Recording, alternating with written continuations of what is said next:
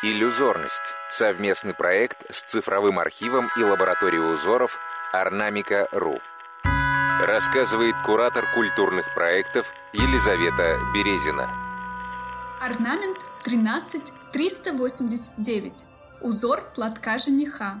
18 век. Чувашия. Перед нами вышивка платка жениха, важного атрибута мужского костюма в ритуале чувашской свадьбы – Край платка украшает бахрома из алых нитей и кайма сложного геометрического орнамента, в которой выделяются крупные цветы розетки. В углу помещена восьмиугольная розетка кёски, традиционный элемент чувашской вышивки.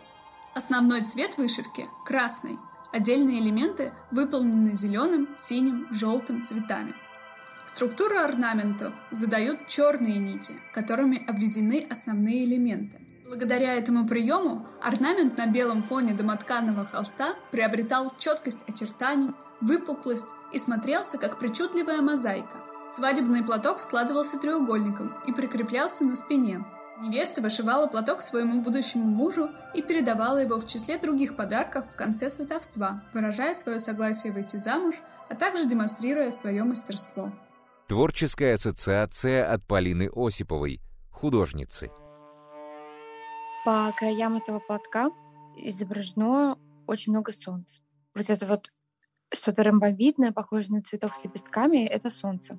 И то, что внутри части древа жизни и веток, на самом деле, если бы я не знала, что это такое, я подумала, что это какие-то маленькие насекомые с кучей лапок. Или, может быть, какие-то такие э, милые мухи с кучей лапок. Мне очень нравятся здесь цвета и бахрома, кстати, его бы я использовала, наверное, вот сейчас, как, может быть, салфетку под парфюм или под какие-нибудь украшения. И вот символы на белой домотканной ткани, которые находятся внутри узора.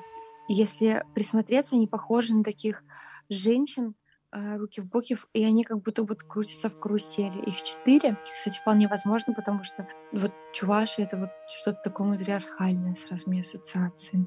Поэтому тут такие четыре главные женщины.